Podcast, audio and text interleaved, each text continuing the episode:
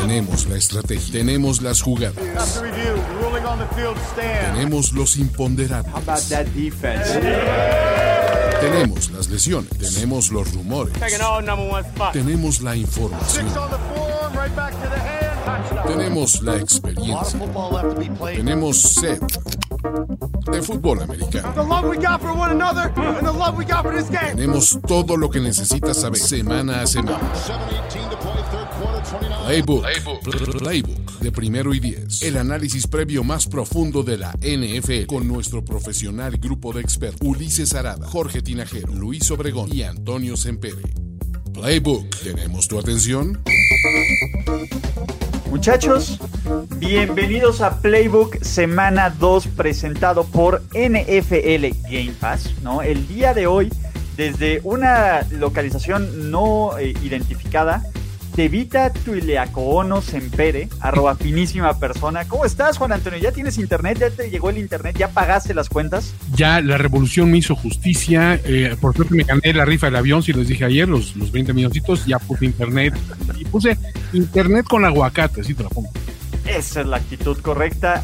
Jorge Tinajero, ¿cómo estás? ¿Todo ¿Cómo bien? Están, muchachos? Eh, bien, la verdad, contento de que ya viene la semana 2. Eh, qué rápido, ¿no? Estar grabando casi diario, te, se te va el tiempo volando. Se te va la noción del tiempo. Y Luis Alberto Obregón, ¿cómo están, chavos? ¿Listos? ¿Listos para platicar? ¿Listos para hablar del NFL? ¿Ya? Saludos, listísimo, listísimo en esta semana 2 que presenta ahí eh, algunos de los interesantes. Vamos a platicar sobre ellos. Exactamente. Como para los que son nuevos o para los que no, esto es Playbook, el programa de análisis de primer y diez de cada uno de los 16 partidos o cuando haya menos de la semana, presentado por NFL Game Pass, la mejor forma de ver la NFL en español. Les explico cómo funciona. Vamos a analizar los 16 partidos, pero cada uno de nosotros tenemos dos opciones. La primera se llama el Hard Pass y el Hard Pass exactamente, o va a aparecer esto en su pantalla. Básicamente es, no quiero hablar de este partido y solo vamos a dar pick. Pero también cada uno de nosotros tiene la opción de aplicar el Miles Garrett. ¿Qué significa el Miles Garrett? Básicamente llevas tu hard pass, lo haces rollito y te lo metes por donde lo habías guardado antes y, cada, y vamos a tener que hablar obviamente de este juego. Entonces, Básicamente esas son las reglas del juego. Tenemos 16 partidos y arrancamos con el Thursday Night Football, porque la última vez que los Cleveland Browns jugaron en jueves por la noche, nació la leyenda del hombre, del ídolo. contra rival revisional. Eh, pero bueno, esperemos, bueno, quién sabe. No, no quiero decirles que esperemos no ver eso porque no soy tan buena persona como ustedes. Pero, pero, pero, es momento de platicar y es momento de Joe Burrow tiene su primer juego como titular de visitante. Los Browns son un absoluto, absoluto desastre en leer Stefanski. Y es un juego, un must win game para, para Cleveland antes de que vuelva a ser explosión comenzando la temporada NFL. Esto es un déjà vu perpetuo. Entonces, a ver, no importa que si estuviera Bill Walsh ahí, están condenados a la mediocridad y a ser una basura. ¿Alguien tiene algo al respecto que decir de este juego? Eh, es horrible. Nadie lo va a usar. Nadie lo va a usar. Este, Entonces ya empiezan a hablar. A ver, digo, pues podríamos emocionarnos al menos porque la semana pasada nació la cara de Joe Burrow. O sea, siempre hemos tenido como que una cara emblemática generacional de cuando las cosas están saliendo mal. El Manning Face fue mucho tiempo como que uno de los estándares, ¿no? De repente el Phil Rivers Face también como que hizo presencia, pero el Burrow Face tiene mucho potencial. O sea, creo que esto le va a pasar reiteradamente a Joe Burrow, al decir, ah, pues esto es como el college, ¿no? Llego, si no veo una jugada, tomo el balón, corro y anoto y todo bien, ¿no? Y de repente el horrible, la, horrible combi de realidad, una parada. Joe Burrow con, este, se sube con, a, saltar con la confianza así de ya se la saben y chin se le aplican durísimo. Entonces, esta es otra instancia donde siento yo que unos Browns que pues también prometían muchísimo, este, otra vez desde semana uno y empezamos a través de, híjole, serán, se irán a caer desde un principio, tienen la oportunidad de no solo lavarse un poco la cara de la semana pasada, sino de hacer, o sea, de, de Joe Burrow el Joe Burrow face a thing, Eh, a mí me gustaría poner en perspectiva unas cosas, ¿no? Sí, dice Ulises que eh, los Browns comenzaron de una manera horrible, pero no es lo mismo comenzar contra un, equipo contendiente y favorito para el Super Bowl que contra los Chargers, que la verdad lo hicieron, se, se vieron bastante mal. Creo que obviamente este, Burrow de alguna manera niveló las cosas ahí con los Chargers, pero los Chargers jugaron muy mal y los Browns vienen de enfrentar a un gran equipo que son los Ravens. Entonces creo que por ahí podríamos ver cosas eh, totalmente distintas este, y que vayan ayudando a este equipo a tomar ritmo con su nuevo head coach. Siento que todavía Nick Chubb nos, debe mucho, esta ofensiva que tuvo muchos errores, los dos drives largos que tuvieron este, no acabaron ni siquiera en puntos, uno fue en punt este, y otro en downs, así es que digo, yo creo que estos Browns podrían eh, mostrar mejores cosas este jueves. ¿Saben? Ah, bueno, vas tú, vas tú, Luis, vas tú. No, y, sabes, eh, también creo que este, vale, la, vale la pena recalcar el hecho de que, eh, um, digo, los Chargers batallaron contra Cincinnati y pues bueno, Cincinnati más o menos vio algo decente, ¿no? O sea, digo, la verdad es que no sabes si creerles o no creerles, ¿no? Por un momento, pero del otro lado, este, tienes a, unos Browns que en efecto pues, tenían la labor de, parar la locomotora, ¿no? Entonces, eh, creo que el, asunto que, tenemos que ver en Cleveland es si son capaces de recomponer y si son capaces de, um, eh, um, como de vivir un poco a la altura del hype que, que generaron durante el off-season, ¿no? Porque... Eh, anticipábamos que podían tener una muy buena ofensiva, etcétera, y pues bueno, a, la mera hora creo que no, no fue el caso, por lo menos en la semana uno. Insisto, el rival tuvo mucho que ver. Y en Cincinnati vamos a ver si pueden mantener este nivel por lo menos de competitividad contra, contra un rival, ¿no? O sea, si lo juzgaras, eh, digamos, un poco al vacío, lo que viste la semana pasada, podrías presumir que los Bengals pueden ser competitivos ¿no? Vamos a ver si contra los Browns es el caso o no, ¿no? O sea, creo que este, eh, son un par de pruebas que pueden resultar hasta cierto punto engañosas con los Bengals, ¿no? O sea, primero un rival que se supone que era muy bueno y que da un mal partido, y luego un rival divisional, que normalmente es, pues, por más flojo que sea, siempre es complicado. ¿No? Entonces son un par de pruebas sui generis, yo creo, para abrir la temporada de los Bengals. Sí, hay una cosa muy cierta. La semana 2 de la NFL debería tener el nombre oficial de la semana de Overreaction. Porque es la semana. Es marca registrada de primero y diez, Toño. Ah, sí. no se puede usar, Toño. Más, bueno, nosotros podemos bautizarla como la semana oficial de Overreaction. Brought to you by primero y diez. Porque, sinceramente, Fuel primero y diez. Power primero y diez. Porque, sinceramente, es cuando todo el mundo hace sus juicios de no, es que no son de verdad. Es que mira cómo se cayeron. Mira la gran decepción. A ver, es la semana uno, ¿no? O sea, y sobre todo, lo comentamos hasta el cansancio eh, la semana anterior. Por ser semana uno en el Overreaction, eh, dijimos, pasaron muchas cosas en una, en una temporada que es atípica porque no tuvo pretemporada. Entonces, yo siento que los Browns, o sea, sí, obviamente tienen que tener una, una, un reencuentro consigo mismos, apoyarse 100% en Nick Chubb y hacerlo su caballo de batalla, porque hay un dato interesante. La dupla de Jarvis Landry y Odell Beckham Jr. desde 2019 están en el bottom 4 de rating de pasadores por efectividad cuando, cuando, son, cuando, cuando son targets.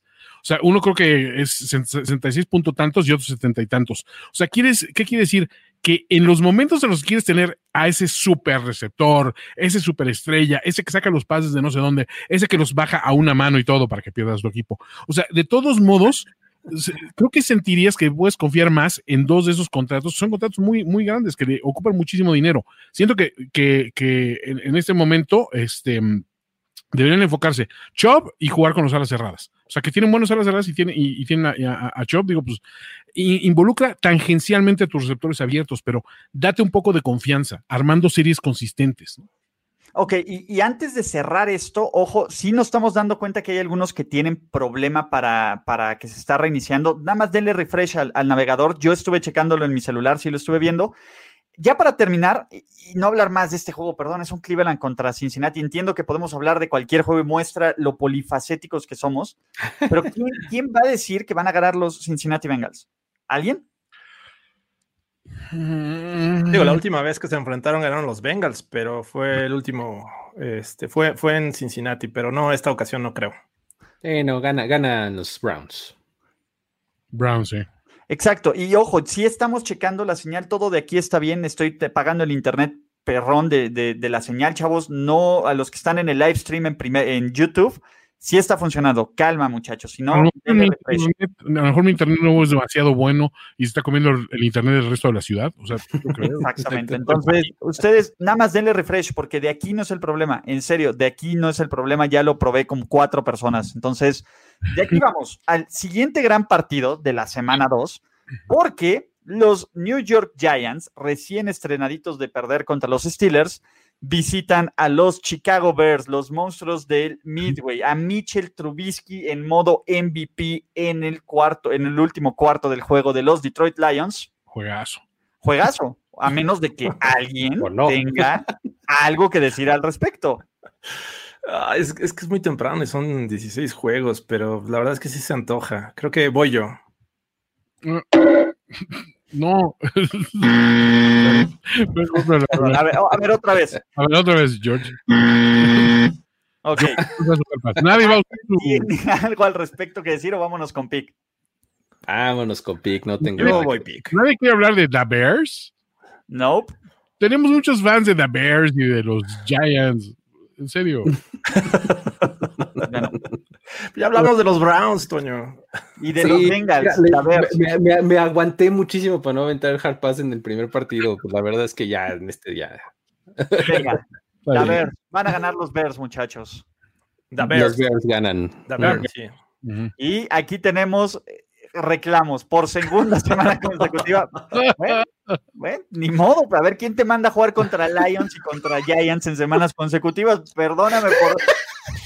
No, no me culpes a mí, no nos culpes a nosotros. Me está conmoviendo esto. A ver, espérate, espérate. Ulises, Ulises, esto, segunda semana consecutiva, no puedo permitir eso. Ahí te va un. Miles Garrett. Ah. Ok, Vamos hablemos. Recupero mi hard pass. Recupera tu hard pass, hablemos de esto, está bien, eh, al público lo que pida. De nuevo. eh, bueno, a ver, Allen Robinson está enojado, Mitchell Trubisky está jugando bien, los, eh, los Giants, pues bueno, Saquon Barkley no va a tener otra actuación, aunque la defensiva de los Bears fuera así.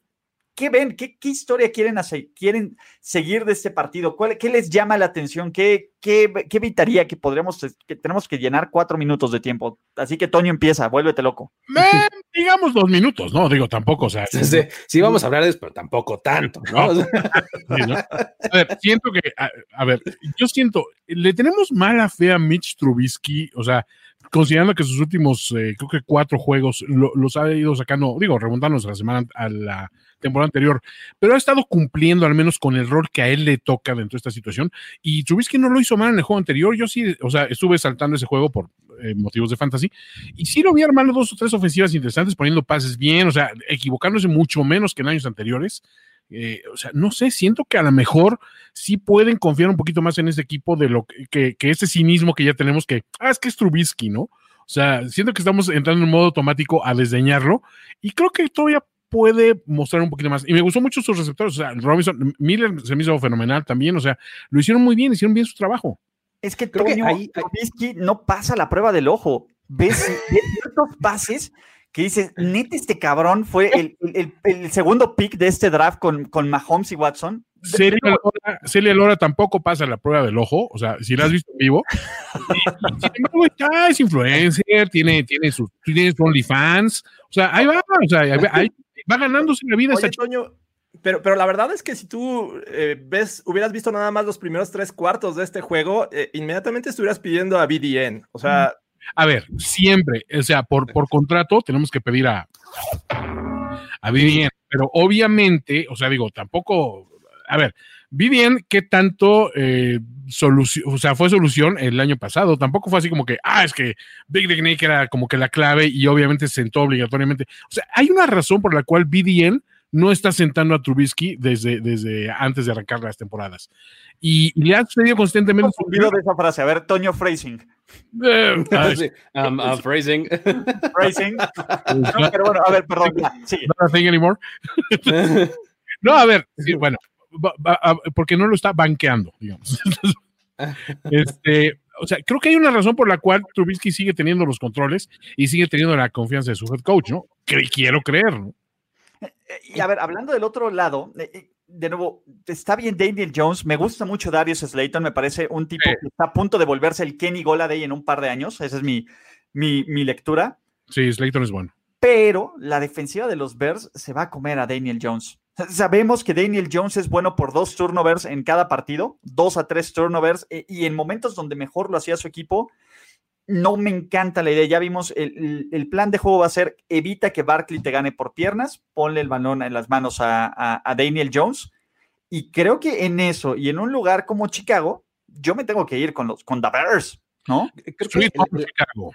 Creo que el asunto es justamente la localía de, de los Bears este, en, este, en este juego, combinado con el mal desempeño que tuvieron eh, la, semana pasada, perdón, eh, con, el juego de, los Giants, este, un pequeño crecimiento, por lo menos un buen momentum que trae Mr. Trubisky por haber este, tenido su four quarter comeback, por su este, game winning drive, etcétera. O sea, eso por lo menos mentalmente le tiene que jugar a su favor, ¿no? Entonces, creo que eso, y combinado además con lo que hizo Miller, que como receptor número dos eh, se esperaba que creciera y algo, algo bueno nos mostró, creo que todo eso, en combinación con, insisto, con lo que mostraron los Giants, pues, que confirmó lo que ya pensábamos de ellos, creo que eh, es, es un escenario bastante, bastante difícil para, para los gigantes, ¿no? A, mí los Bears, la verdad, y este, hablando de su defensiva, creo que esperaba un poquito más de ellos este, en este juego contra los Lions. Lions.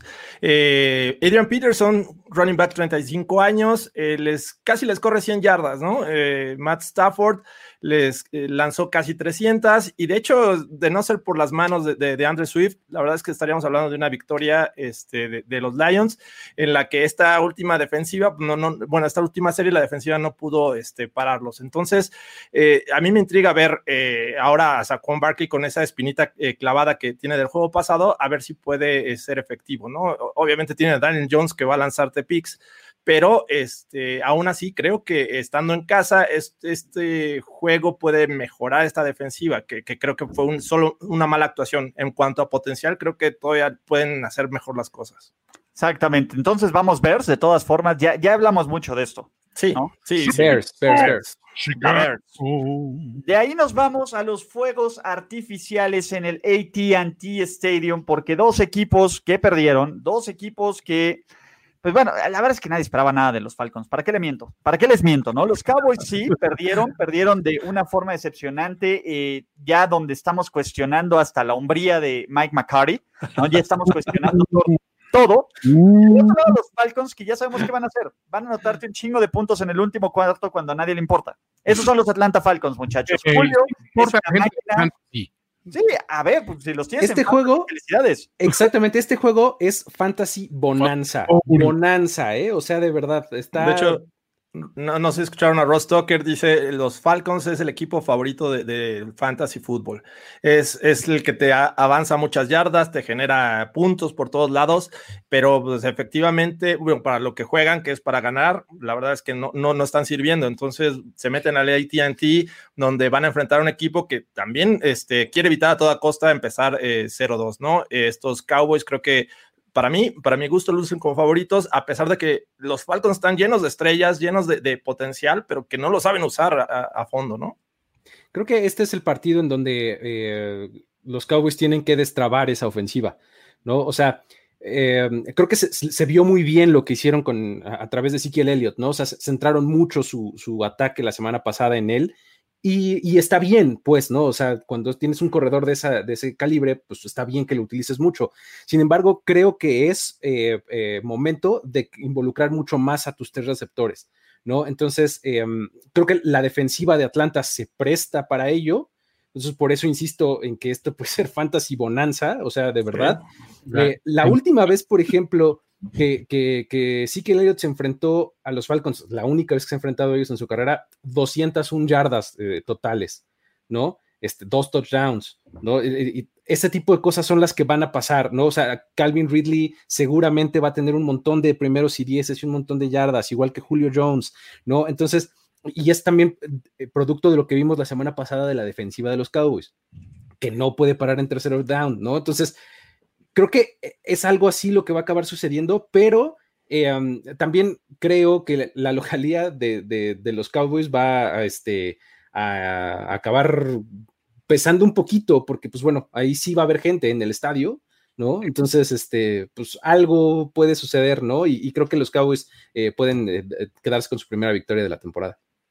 Y el punto es, probablemente Dallas tiene más personas, sobre todo a la defensiva, que puedan hacer al menos una maldita jugada, ¿no? De Marcus Lawrence, Aldon Smith, que Aldon Smith, venga, reviviste y pasaste en forma de fichas. Jalen Smith, ¿no? De nuevo, creo que me gustan más los playmakers de esta defensiva que la de Atlanta, que es un desastre, ¿no? Y, a ver, Dak, eh, Dak, Prescott no está a nivel Russell Wilson, pero tampoco creo que esté tan lejos y puede tener una actuación similar. Y si aparte pones el elemento, eh, eh, digo, ya salió el coordinador defensivo de, de los, este, de los Falcons decir, no, es que nuestra preocupación era el juego terrestre y que nos ganara Russell Wilson. Por eso deberían de haberlo corrido esta semana, el cabrón. Pero sí, no, no manches. Eh, eh, a ver, sí, sí, eso fue de comentario tipo del libro de Rafita Patricia o de Adam Gaze. De nuevo, pero, pero, pero, pero, los Cowboys pueden encontrar la forma de perder este juego y empezar una temporada del desastre. Tampoco, a ver, tampoco es de que le pongan la fichita de Survivor a este juego y de que crean. y ojo, es mi pick de Super Bowl, pero en serio, McCarthy me, me decepcionó mucho. No sé si estoy sobre reaccionando, no sé si soy la novia despechada, Taz, pero todavía no podría estar completamente seguro de que Dallas va a ganar este partido. Y sabes que hay algo que mencionan también aquí en los comentarios un par de veces, ya nos lo han dicho, que es, eh, es importante, creo, hablar de ello es la cantidad de lesiones que tienen los Cowboys. ¿no? Eh, tienen una línea ofensiva ahí medio parchada porque entre la salida de, de Frederick en el offseason, más la lesión de Lyle Collins, más eh, Blake Jarwin fuera toda la temporada, más Leighton Van Der Esch, etcétera, creo que este tipo de bajas también pueden acabarte pesando, ¿no? O sea, tienes ya una semana para haberte adaptado y planear alrededor de ello, o sea, Joe Thomas creo que va a ser el, tipo que va a reemplazar ahí a, a Van Der Esch, este un poco más de juego para el resto de los, de los tight que pues, Jarwin se veía como el, que iba a lucir este año y pues se acaba lesionando y quedando fuera por el resto de la campaña. Eh, va, a ser, va a ser importante eso, o sea, ver cómo van a poder ajustar. Eh, pasaron de tener uno de los mejores cuerpos de linebackers a tener uno pues, delgadito, o sea, en cuanto a profundidad, no demasiado bueno, creo yo. O sea, es algo que sí puede acabar afectando. A mí me parece que, el match a seguir, eh, porque ya lo vieron cómo sufrió Connor Williams en el centro de la línea ofensiva de los Cowboys. Me parece que Grady Jarrett podría ahí este, intentar hacer lo mismo que hizo Aaron Donald. Así es que pues, hay que tener atención ahí. Para que estés tranquilo, Ulises, Matt Ryan no gana un juego en, como visitante desde la semana 8 de 2017 en septiembre y octubre. O sea, trae marca de 6. y trae marca de 6-14 contra eh, oponentes fuera de su división desde el 2018. O sea que eh, eso del Survivor, olvídense de, ah, no sé, nomás digo, el Centra, el Centra no decepciona. Ahora, eh, en, datos rebuscados, por ejemplo, el que tengo aquí es, Dak nunca le ha lanzado un pase de touchdown a los Falcons. bueno, tiene un partido también, no inventes. No, tiene tres. ¿Tiene dos o tres Dos o tres contra los Falcons. Pero como Sik solo ha jugado uno. Dos, tiene dos, tiene dos. Sí, no, no, no, tiene dos. Sik, tiene uno, estoy segurísimo, porque el anterior estaba suspendido y el último fue en 2018. Pero este, Dak en dos partidos no le ha lanzado ni un pase de touchdown a los Falcons. Bueno, pues le estaba dando juego a su muchacho, Sik. Estaba, buscando un contrato jugoso. Está bien. ¿Los alimentamos? Sí. Cowboys. Dallas. Todos Cowboys, muy bien. Los que están en contra, ni, Ok, de ahí nos vamos al Lambofield, la pequeña Francia, que todavía no podemos meterles el drop porque arruinamos toda la transmisión, pero el genio de Patricia se mete a la casa de todos los encabronamientos de Aaron Rodgers para intentar frenar con sus manitas y con su lápiz esta planadora que se llama Green Bay Packers. Y muchachos, Toño, ¿De plano? Vas a desdeñar un Rafita Patricia. A ver, amigos, ¿Tú George, ya lo tienes, Toño? George, Luis, Ah, eh, eh, los Lions, Toño. eh, eh, pero Rafita Patricia siempre es, es- Ah, Siempre da material. Claro, reaction. es como el peje, pure comedy gold. Claro, reaction. Luigi, por favor, Luigi. Estás No, hablando va- Rafita. vamos, a, vamos a respetar el, el, el, el hard pass. Vale. Green Bay Packers. Go Pack Go. Sí, ni hablar. Green Bay Packers creo que van a tener ahí camita para, para recostarse. Tendremos que esperar overreaction para, para hablar de Rafita Patricia, pero lo que no hay que esperar, duelos de dos equipos que les dieron un telocico de realidad en la semana 1 o un overreaction, que son los Minnesota Vikings de Kirk, préstame un argumento, contra los Indianapolis Colts de Philip Rivers. Entonces, en duelo de corebacks pinches, Sí. ¿no? a ver, seamos realistas. Eh, esa es la palabra. A ver, podrán ser estadísticamente buenos, podrán tener estos récords sorprendentes, pero tampoco pasan la prueba del ojo. A ver, nadie mataría ni por tener a Philip Rivers, ni por tener a Philip Rivers eh, o a, a Kirk Cousins, ni sus hijos. No, No, parece que no. Si lo pones en esa, en esa perspectiva, creo que nadie. Definitivamente. Y, Entonces- es, es- es- es un partido que, que- que está complicado de, de pronosticar, por lo menos a mí me costó trabajo, porque Sí. pues son dos equipos que tenías expectativas por lo menos medianas de ellos, no eran así el- en ningún contendiente del off-season, pero que los dos jurabas que iban a ser competentes, ¿no? Y justamente en la semana uno, bueno, eh, mostraron una, una cara distinta, ¿no? Entonces, creo que es momento de que la ofensiva, sobre todo de Minnesota, haga algo mucho mejor. O sea, por momentos absolutamente desapareció del campo contra Green Bay. Entonces, es, es momento de que, de que involucren más temprano a sus playmakers, ¿no? Porque ya en tiempo basura, pues bueno, se vieron bien y todo, pero la verdad es que temprano es cuando tienen que empezar a hacer esto y el duelo que me estoy saboreando es Dalvin Cook contra, eh, contra Darius Leonard, ¿no? Eh, eh, duelo de velocidad en el espacio, eh, va a estar, va a estar bueno eso, ¿no? A, a mí me, me decepcionaron mucho la- las actuaciones de las defensivas de ambos equipos, pero más la de los Colts, sin duda, porque estabas enfrentando unos Oh. Jaguars en la que no tenían juego terrestre. eh, Garner Minshew les hizo lo que, lo que quiso, a- abusó de ellos, le- les empataba cada ocasión y al final les dio la vuelta. En cambio, los Vikings, eh, digo, también me decepcionaron pero tenían Aaron Rodgers en, en modo Aaron Rodgers, ¿no? Es- el juego terrestre, la verdad es que no, no lució tan impresionante de estos Packers contra los Vikings, pero el juego aéreo, pues los deshicieron. Y eso me imagino que va a intentar los Colts en algún momento, eh, lanzar demasiado, porque al final de cuentas también perdieron un hombre en el juego terrestre, y creo que eh, ahí es donde eh, entra eh, Philip Rivers, pero como bien dice Ulises, ¿cómo confiar en un Philip Rivers? Este, es yo también estoy de acuerdo, es muy complicado de predecir quién va a ganar, quién, quién fue un, una ilusión en la semana 1 y quién puede recuperar esas este, expectativas que teníamos, ¿no? Al principio de la temporada. Así es que eh, a mí me da mucho más confianza el equipo visitante, porque creo que eh, perder contra los Jaguars de esa manera eh, este, no inspira nada de confianza. Exacto, por lo menos uh, si eres Minnesota dices, bueno, pues Aaron Rodgers me pasó por encima y salió en modo este 2015, ¿no? O algo así.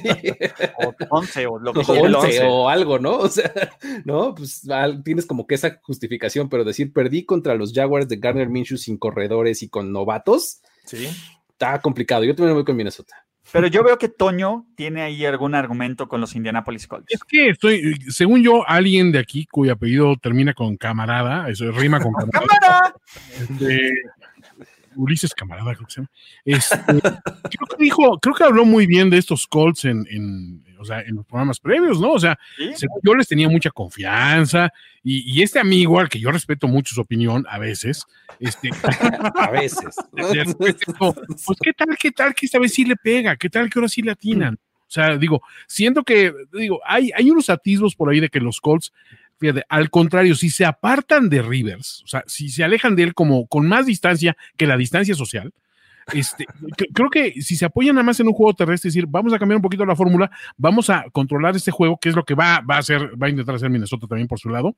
Creo que de, línea a línea y de corredor a corredor, si bien Dalvin Cook es superior, creo que también el resto del equipo, este, o sea, le puede funcionar a, a Colts una estrategia así, pues siquiera para evitar los tordos muertos de Rivers el mayor tiempo posible, ¿no? O sea, entonces yo, con todo y que, híjole, no, así es cierto, no, no recuerdo por cuál de estos dos me, me decanté al final. No te puedo decir por cuál. Aquí lo tengo. ¿Elegí a los Colts? No. ¿Elegí a los Vikings? Sí. Como visitante. Es que es Rivers, güey. Es que es la cosa. Es que Rivers. Justo esa es la palabra. A ver, a ver. Ya ves. De nuevo, me encantan, los, me encantan los, los, los Colts. Sin embargo, la defensa, yo también estoy decepcionado de lo que vi el, el domingo pasado. Y creo también que el cuerpo de receptores no es tan fuerte, ¿no? Eh, No, no es una fortaleza, no es tal. Y aunque la secundaria de los Vikings está completamente llena de inexperiencia, creo que, mi- creo que Minnesota tiene playmakers clave en Yannick Ngakwe, en el cuerpo de linebackers, para hacer un poco más de jugadas de las que puedan hacer los Colts en este partido, aún de visitantes, ¿no? Entonces yo también tengo que ir con Minnesota. Creo que los Vikings son un mejor equipo. Pero, Sí, vamos. Rivers, vamos, Ex- vamos. Xavier Rhodes eh, ahora cambia de Minnesota a Indianapolis como curiosidad Claro. por ahí. Antes jugaban los Vikings, ahora está con los Colts y se va a ver las caras seguramente con Adam Thielen, ¿no? Iba a llorar así un poquito. Ouch. Lo sí, muchacho.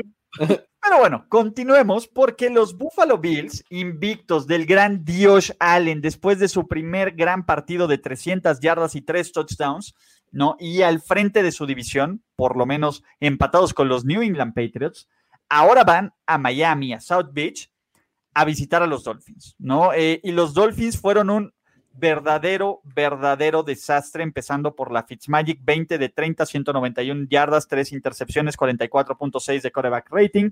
También no sabemos más o menos quién va a correr el balón. Hay unos temas de lesiones. En fin, la defensa no pudo frenar a Cam. Y perdón, pero Dios Allen es un Cam diferente, ¿no? Por, Jorge dirá que, que- que ve colores distintos, pero, pero es un estilo de juego, ¿no? Entonces, mi punto es, los Bills traen una, desde mi punto de vista, mejor defensiva que los Pats, traen más playmakers a la ofensiva, traen un equipo contendiente. Deberíamos de esperar los mismos resultados en el Hard Rock Stadium el próximo domingo. Y ojo, a ver, ya me aventé esta introducción y todavía no les he preguntado si quieren hablar de este partido. Exacto, exacto. Yo la verdad no quiero. Y yo no, yo no me voy a oponer a no hablar de él. Yo no me puedo oponer. Y yo ya di la introducción, entonces, ¿sabes qué? No, O sea, ¿con eso te va a, te va a bastar? Sí, no, no, no, no, no vamos a hablar. Ni siquiera especular si vamos a ver a tu amiga Manuel Pola Tagovailoa en algún momento. No creo que lo veamos. No, todavía. Ah, tampoco creo que lo veamos. Gente en las tribunas pida tu amiga Manuel Pola Tagovailoa. No, ni así. Bueno, Not today. no eres la voz del pueblo, Ulises, pero está bien. No soy la voz del pueblo. eh, Buffalo Bills. Ganan los Bills. Sí. Ganan los Bills. Nobody circles the wagons like the Buffalo Bills. Exacto. De ahí, pues bueno, continuemos porque eh, vámonos al MetLife Stadium, donde los San Francisco 49ers, después de una derrota dolorosa, ¿qué es lo único que necesitan y qué es lo mejor que les puede pasar? Enfrentar al peor equipo de la NFL. Un mejor alito, ¿no? No. Un mejor alito para. Eh, eh, eh, este, es, este es literalmente es la novia fácil que sabes que te va a decir siempre, siempre sí, no importa que llegues a las 5 de la mañana pestando atrás y entachado, no importa. Pero, te va a pero que vive como a 100 kilómetros de tu casa, ¿no? Porque el viaje va a ser largo. no importa, Eso sabes, sí. sabes, sabes que puedes caer en blandito. Esa es No- la palabra clave. No importa, dicen que también Jimmy G vive lejos, entonces no. No hay bronca, exacto. Se rumora. Se rumora por ahí. Se rumor, pero bueno, eh, este es justo lo que ocurre. Y aunque Uncle Sherm, eh, Richard Sherman, no va a jugar los próximos tres partidos, creo que si te puedes dar el lujo de- de descansar a alguien es contra, eh, veo gente muerta, Sam Darnold, ¿no? En general, a ver, los Jets anotaron una enorme cantidad, y cuando digo enorme cantidad es con sus estándares, que son 17 puntos, en tiempo basura. Wow. No, no, no, tranquilos Jets, ¿qué está pasando? Está Voy por las altas. Voy por las altas. de lo poco útil que era Le Le'Veon Bell, pues no va a ser, y Frank Gore va a tener su juego de revancha, Francis Frank Gore. Gore. Franklin Delano. Además, ahora que sin Le'Veon Bell, más protagonismo para él, ¿no? Fácil, vas, el juego de, de, de, de, pues, de revancha. Pero realmente yo espero aquí una masacre de los 49ers, ¿no? al final, al final es eso. Creo que los Niners están enojados. Los Niners eh, saben que no pueden eh, tener margen de derrota. Pero una queja, dices, puse mi hard pass y se sigue hablando de este juego. O sea, ¿qué onda? ¿Usaste tu hard pass? Sí, ¿no? ¿O no? No, no, no, lo usaste en el anterior. Pero, ¿qué te pasa? Estás borracho, estoy borracho. Estás ebrio. Usé mi joven. Definitivamente. ¿Qué pasa, Jorge? Eres una frecuencia, Jorge. Exactamente. Salud, saludo a todos. saludo a todos, ¿ves? Eh, todo lo que estoy viendo en pantalla este. Exactamente. Entonces, a, ver, ¿qué, ¿qué, qué, jugador te molesta aquí si estamos hablando de tu, de tu espíritu animal, Nick Bosa? Por Dios. espíritu animal, Nick Bosa, Jorge Tinajero. No, no, es espíritu animal, no, no, no, no. Jorge Maga Tinajero. Exactamente. Ya ponte tu gorrita roja de hecha en China que tanto. Y la roja me combinaba más, pero no la encontré. No America, great again. ¿Ven? que estoy aventando unos previos bien hermosos y bien inspiradores. Que Pensé que alguien iba a usarlo, pero bueno. Según el borracho de esta transmisión soy yo siempre, Jorge. no, no, te, estoy ganando el lugar, Toño. No te metes en mi territorio. Si, alguien puede evitar que se hable de un partido, solo soy yo. Y tal vez el muchacho. tal vez el muchacho. bueno, nadie va a usar su hard pass. No, por supuesto, nadie va a usar su hard. ¿O sí? ¿Luis? No, no, no, ya, nada más me quedan a mí y a Luis, entonces. Sí, yo tengo uno, pero lo tengo reservadito y así perfectamente identificado donde lo usa. No, yo nomás usé mi, mi Miles Garrett. Ah, ¿tú también tienes Hard Pass, Toño? Sí, cierto. Obvio, sí. Ah, ok. Ah, bueno, entonces tenemos todavía tres Hard Pass.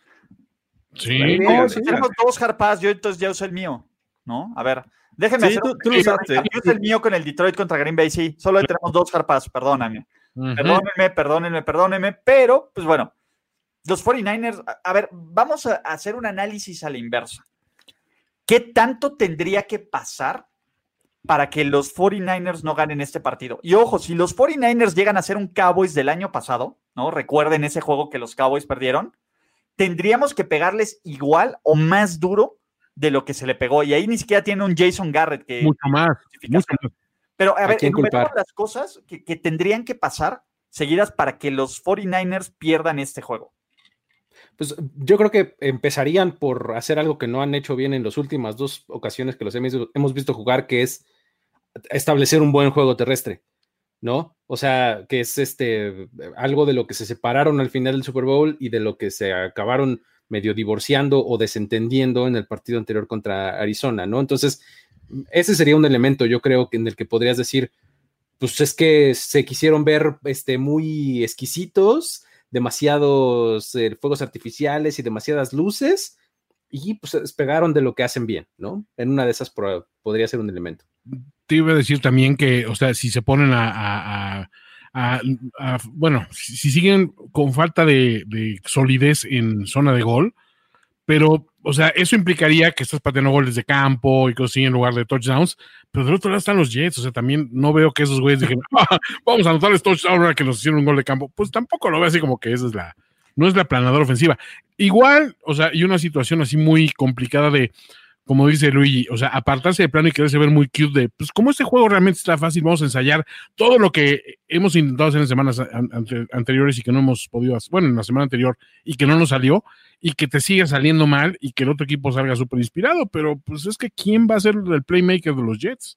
Sí, y, la bronca es eso. A, ver, podría Kill estar limitado, no va a jugar Divo. De todas formas, en serio, veo tan disparejo este partido que a menos de que los Niners tengan cuatro turnovers y les tengan un pick six y algo así que los haga remar costa arriba terriblemente y que los Jets se inspiren y que Greg Williams digan, mátenme ese hermoso, pues ese güey está muy bonito, rómpele la cara.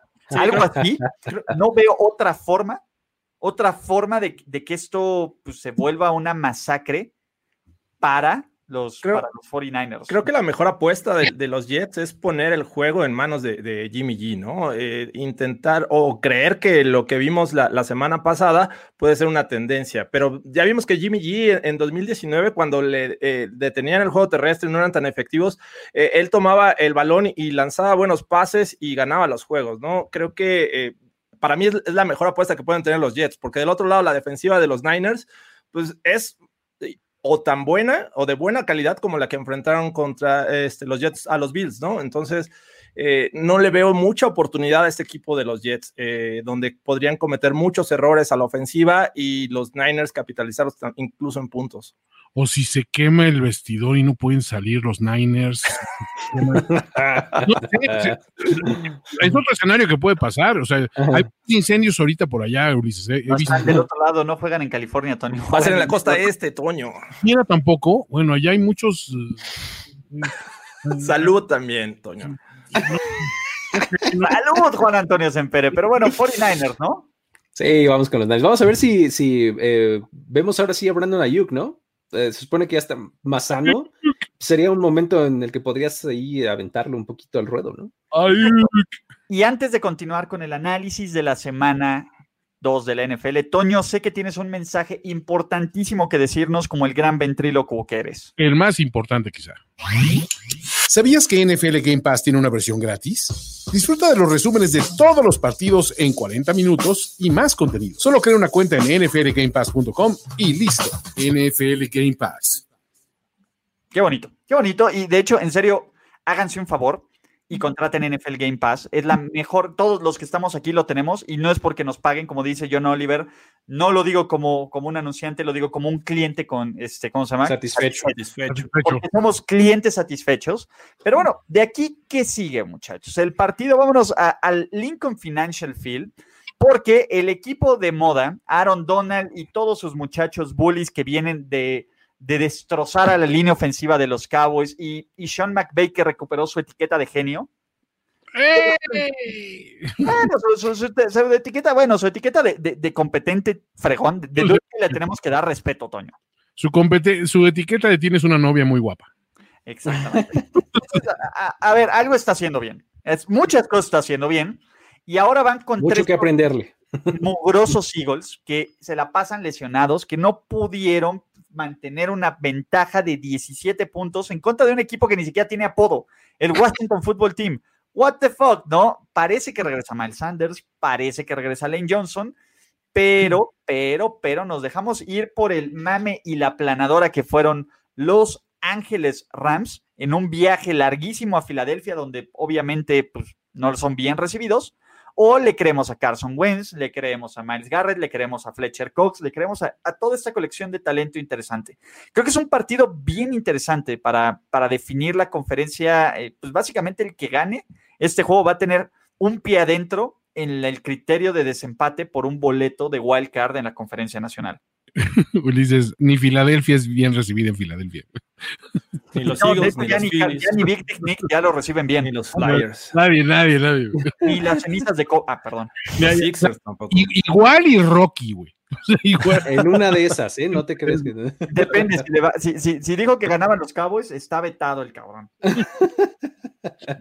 Yo, yo creo que es muy pronto de, para abandonar las o para dejar de creer en los Eagles, ¿no? Eh, si bien perdieron contra Washington que nadie esperaba, no deja de ser un duelo divisional, ¿no? Este fue de visitante.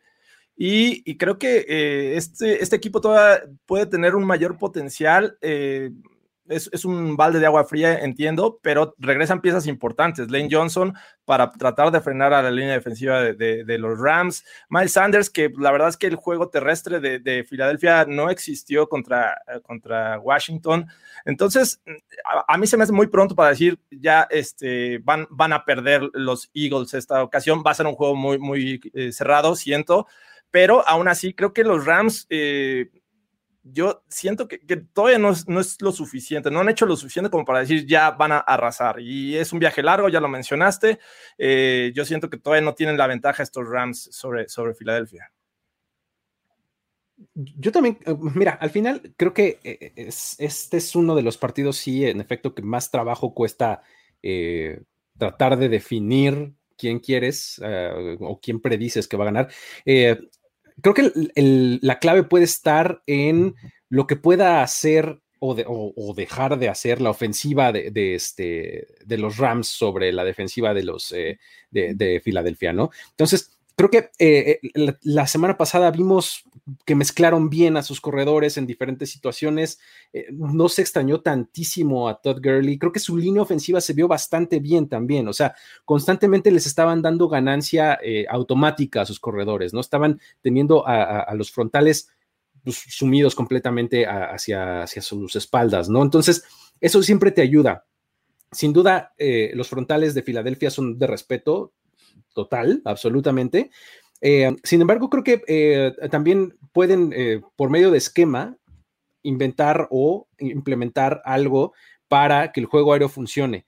Entonces, creo que los Rams ah, es, es, difícil pasar de descalificarlos absolutamente como lo hacíamos hace un par de semanas a decir, este, ahora son un trabuco, ¿no? Pero, este, creo que... Overreaction también. Sí, eso es un poco parte del overreaction, ¿no? Creo que en esta ocasión tienen un matchup hasta cierto punto favorable. La línea defensiva de, de los Rams contra la línea ofensiva de, de, Filadelfia, que en efecto puede regresar Lane Johnson y eso es una gran diferencia. Este, creo que por ahí puede estar uh, uh, eh, un, un punto a favor de los Rams y el esquema de McVeigh contra la defensiva de Filadelfia, que no necesariamente tiene grandes playmakers, sobre todo en, este, um, eh, en el cuerpo de linebackers, creo que puede acabarle beneficiando a los Rams. Creo que yo me voy a quedar con los Rams en esta ocasión. A ver, para cerrar este tema, al final, ¿en quién confías más? ¿En Jared Goff o en Carson Wentz? ¿No? Duelos de corebacks que fueron uno y dos los primeros seleccionados en el draft NFL 2016. Mi tema es, de nuevo, creo que estamos exagerando. Creo que nos estamos dejando ir con los Rams y nos estamos olvidando de Filadelfia muy pronto. Es la temporada 2020, son juegos sin pretemporada, lo que vean. Yo aún confío en la prueba y en Doug Peterson como head coach. Yo creo que va a empezar. Y Toño, ¿empiezas cantando tú o empiezo cantando yo? Uh, fly, Eagles, fly on the road to victory. Fight, fight, fight. Fly, fly, Eagles, fly. Scoring touchdowns, one, two, three. Two, three. Hit, hit them low, hit them high, and watch your Eagles fly. Luis. ¿Qué dijeron? fly, Eagles, fly, on the road to victory. I-G-L-E-S, Eagles. Eagles. Yo voy Eagles. Voy Eagles también, va a ser, o sea, poniéndolo en la balanza de confías más en Goff eh, y McVay o Peterson y, y Wentz, me decanto un poquito por los locales. Yo también voy Eagles. Qué sorpresa que Luis Obregón Yo digo no Rams. escogió al líder, eh, al rival divisional. Pero bueno, así las cosas, ¿no? Porque ahora vámonos con un equipo, los dos equipos de los amores de los tinajeros, el Tinajero Bowl. El Jorge Tinajero. Tinajero, eh, senior, fan de los Steelers, ¿no? Que agite esa toalla. Y Jorge Tinajero Jr., que le va a los de los Broncos. Broncos. Ya, Fan de los Broncos. Broncos, de broncas. Uno apoya un head coach afroamericano, otro el que no sabe manejar el reloj.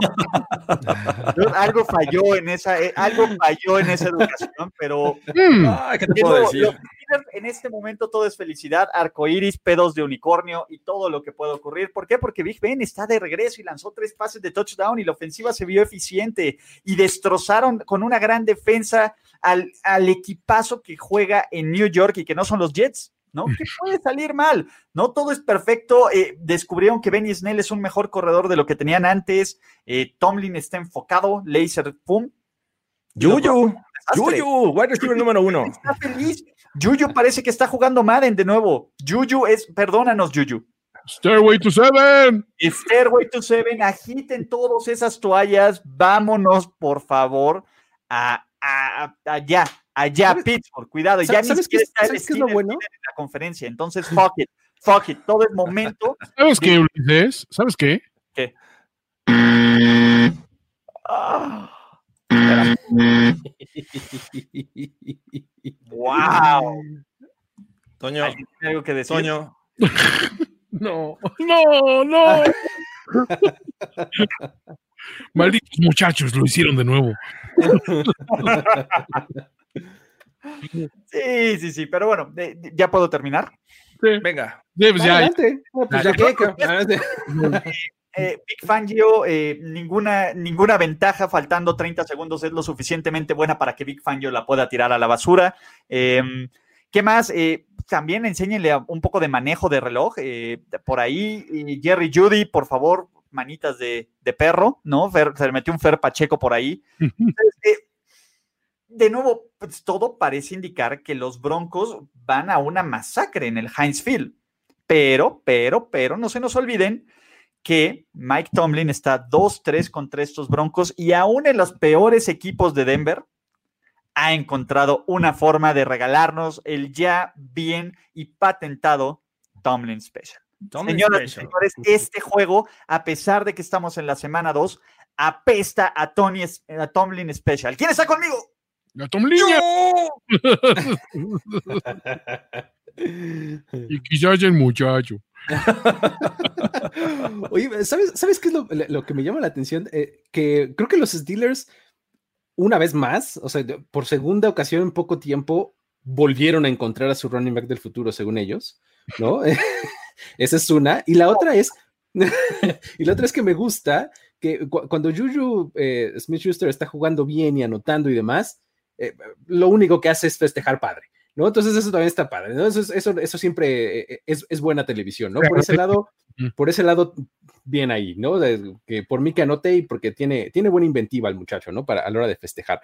Pero ya hablando un, un poco más de fútbol, creo que el asunto es que eh, también los Broncos están, este, un poquito me siento identificado con un montón de lesiones claves, ¿no? O sea, digo, ya, ya vimos lo de Von Miller la vez pasada y ya vimos lo de Cortland Sutton. No sé si vaya a jugar esta semana o no, la verdad no, no lo he checado, pero el asunto es también AJ Bouye por ahí, su eh, titular, este, creo que eh, son posiciones o son eh, bajas sensibles, ¿no? Entonces, eso también puede acabar afectándoles contra unos Steelers que sin duda, por lo menos son eficientes, o sea, y son mucho, una mejor versión, por lo menos a la ofensiva, de lo que mostraron la temporada pasada, y eso debería de ser suficientemente bueno, ¿no? O sea, creo que eh, por ese lado no deberían de estarse quejando los Steelers, porque la verdad es que lo, lo- lo hacen de manera eh, sólida, ¿no? Por así decir. Sí, parece que también, este, bueno, Philip Lindsay también se agrega a esa, Ah, esa Lindsay, lista, claro. Sí, tienes razón. que, que, me parece que, que de las bajas creo que es la que menos podría afectar. Creo que AJ Bouye es la, la principal baja. También se menciona que Sutton y, y KJ Hamler podrían regresar. No lo sé todavía. Están, o sea, apunta a que sí van a jugar, no sé a qué nivel.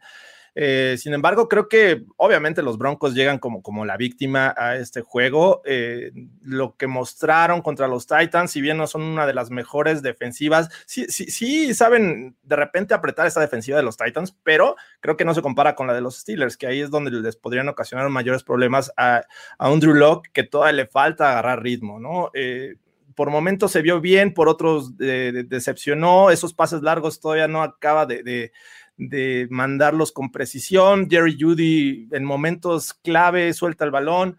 Entonces, eh, una serie de, errores que se conjuntaron este pasado lunes, eh, que comparados con la actuación de los Steelers ya después que tomaron ritmo, pues, parece que no podrían hacer nada en este juego. Pero siento que por ahí van, van a dar lucha, ¿no? Este, esta, este, esta defensiva de los Broncos sin ella y Bouye todavía pudo hacer cosas interesantes. Así es que yo no descarto por ahí la sorpresa, pero sí siento que los Steelers tienen eh, este, el nivel, la experiencia y los jugadores como para crearles problemas a estos Broncos eh, el próximo domingo.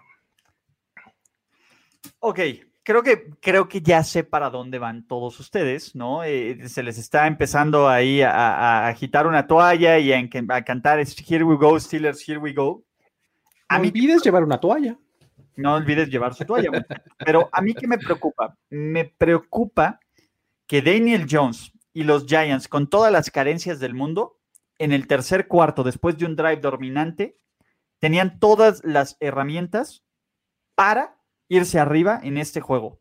Ese es mi, ese es mi problema. Creo que en, en, Denver hay muchísimos más playmakers. Creo que hay una mejor idea ofensiva de lo que se quiere hacer. Y creo que tiene el personal para complicarse esta defensiva siempre y siempre y cuando sean eficientes y no cometan entregas de balón. A mí me parece que este es un juego trampa para Pittsburgh porque se está creyendo que es un equipo contendiente cuando la verdad es que no lo es.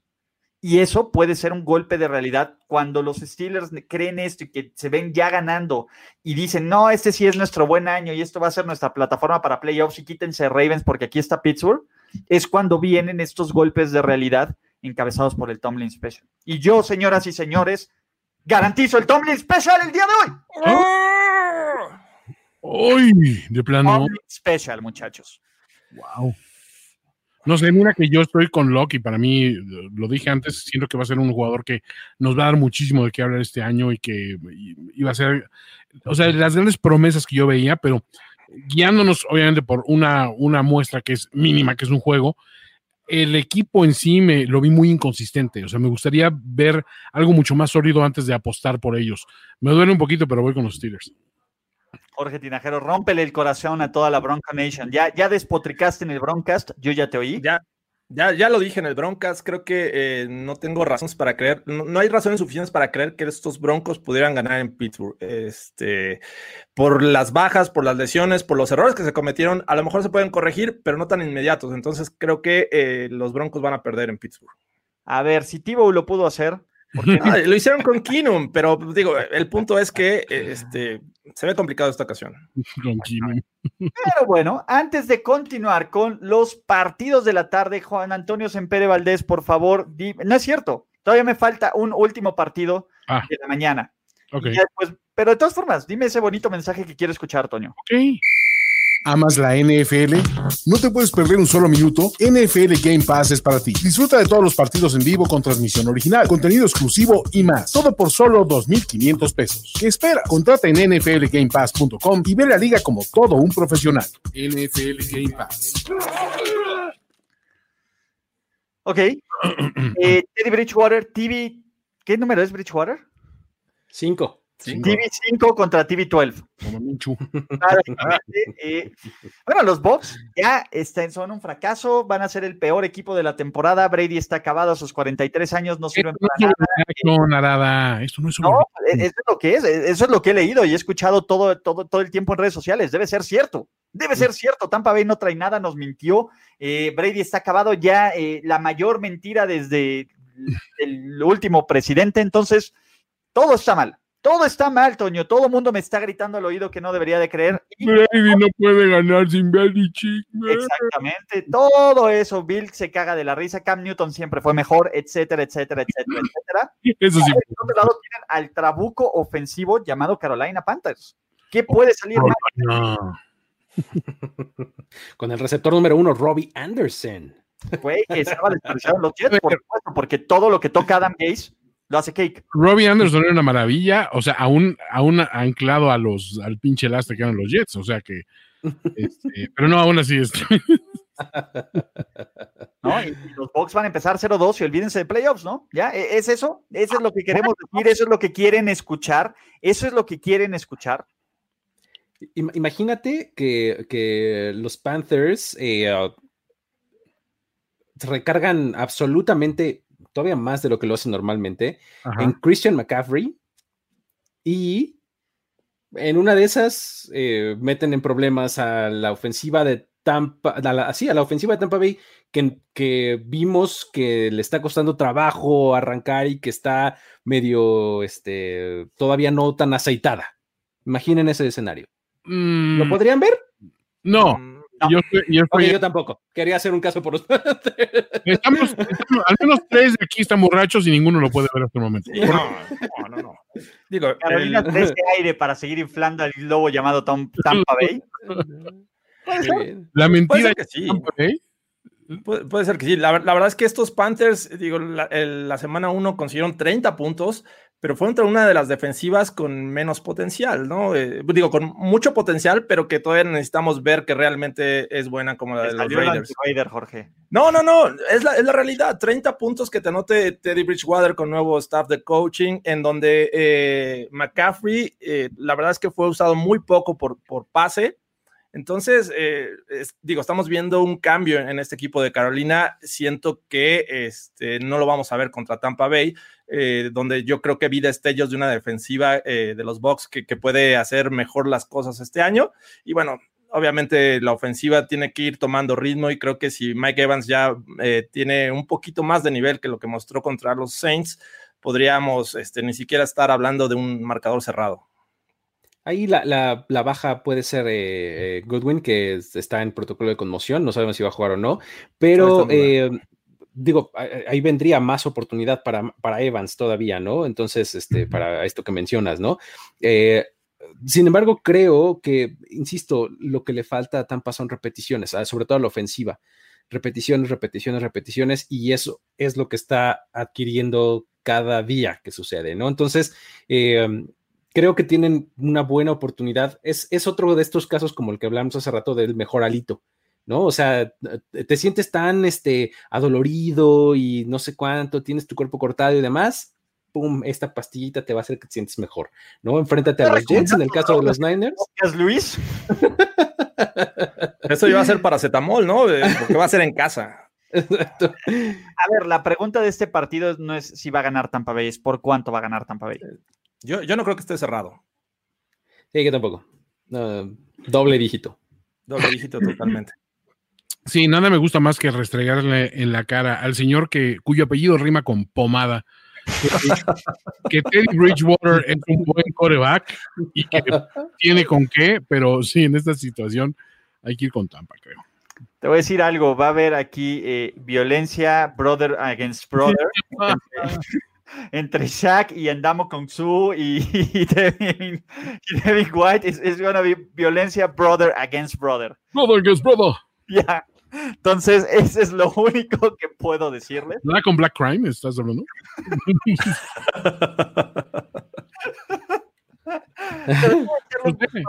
pero, sí, e, eso es lo que va a ocurrir, muchachos. Todos vamos con los Tampa Bay Buccaneers. Los que estén en contra. Eh, eh. Y de aquí todavía nos falta otro pinche juego. Los Jaguars del hombre. Jaguar. La palabra Hagan algo. Salvador, el que solo falla un pase por partido, maldita sea, ¿no? Minshew. Ya ninguneado por ustedes, ¿no? Olvidado. Dicho, lo van a cambiar por un rubio narizón, ¿no?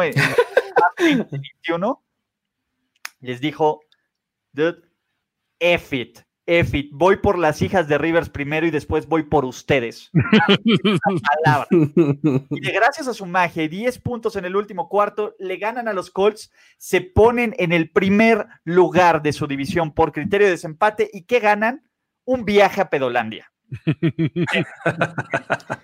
donde Mike Bravel y Aquaman y Derrick Henry y aún hasta el día de hoy que estamos grabando, la pata chueca de Stephen Goskowski quieren demostrar que ahora sí pueden ganar su división. ¿no? Eh, ¿Sabes también que se ganaron con, con esa actuación y con todo? ¡Un Juan Antonio Sempere, tú sabes. Oh, Ese sí lo celebro. ¡No! ¡No! ¡No! ¡Oh! no le vamos a quitar tiempo aire al hombre del momento. ¡No! Es que, eh, ¿sabes cuál es el problema? que está, eh, yo insisto, está bien padre el personaje. Pero en serio, hay que lo vi de cosas más interesantes. Le da más huevo hablar de los Titans que a mí. Punto. A ver, eso es ah, Además, exacto, ¿qué hubo ahí? ¿Lo viste, este, Luigi? ¿Lo viste el juego? O sea, dos de los pases sí los lanzó Minshu y otro lanzó su bigote. ¿Eh? o sea, digo, no es para que te des una cuenta de, a quién estás faltando el respeto. ¿eh? A, ver, hay una hielera de jugadores y hay la hielera de Minshu, sí. que no es Gatorade. Punto. A ver, es tan cabrón que hace eso. Entonces, mi punto es, los Titans, la verdad es que tampoco hicieron nada para convencerme de que van a ser este equipo gris y de hueva que toda la temporada va a dar altos y bajos, altos y bajos, altos y bajos. A ver, Braver se quitó el bigote de pedófilo, Ulises. Algo, algo, te debe haber escuchado. Algo escuchó, sí, claro. Está, está metiéndolo, es, bigote de playoffs. Acuérdate que no se lo corta para playoffs ya cuando, para Halloween. Lo está preparando para Halloween, que los niños van a tocar los dulces en su casa. Ya, ya, ya, ok. Entonces, es, es una, exacto. Entonces, yo no le creo nada. Me, gustó su play calling agresivo, sobre todo en cuartas oportunidades. Creo que, a ver, creo que algo es, eso lo hizo bien. Su situational fútbol está bien, pero creo que Derrick Henry viene en un claro declive. No esperen que tome a la liga por sorpresa como el año pasado.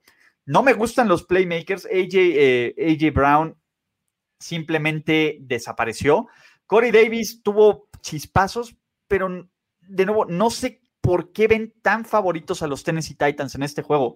Yo creo que es el más claro ejemplo del partido trampa donde los Jacksonville Jaguars se pueden poner 2-0 en sol, el, liderato absoluto de su división. Y ya si quieren con esto cerramos, díganme por qué no hizo pick. Y ya con eso cerramos, pero tenía que sacarlo de mi ronco pecho. No, no, no. Yo, yo, yo sinceramente creo que Mike Bravel ah, hace bien su chamba. Yo no digo que sea un genio, pero hace bien su chamba. Este último juego contra los Broncos ¿Qué hizo? Sacó una ofensiva eh, bastante rápida, sacaban el balón muy rápido, evitando cualquier cambio este, y adaptación de, Big Fangio con, con, los Broncos. Entonces, eh, sabe buscar ese, este, esa debilidad del rival. Y, creo que hay, que decirlo, es, es, ahorita es el mejor equipo de su división.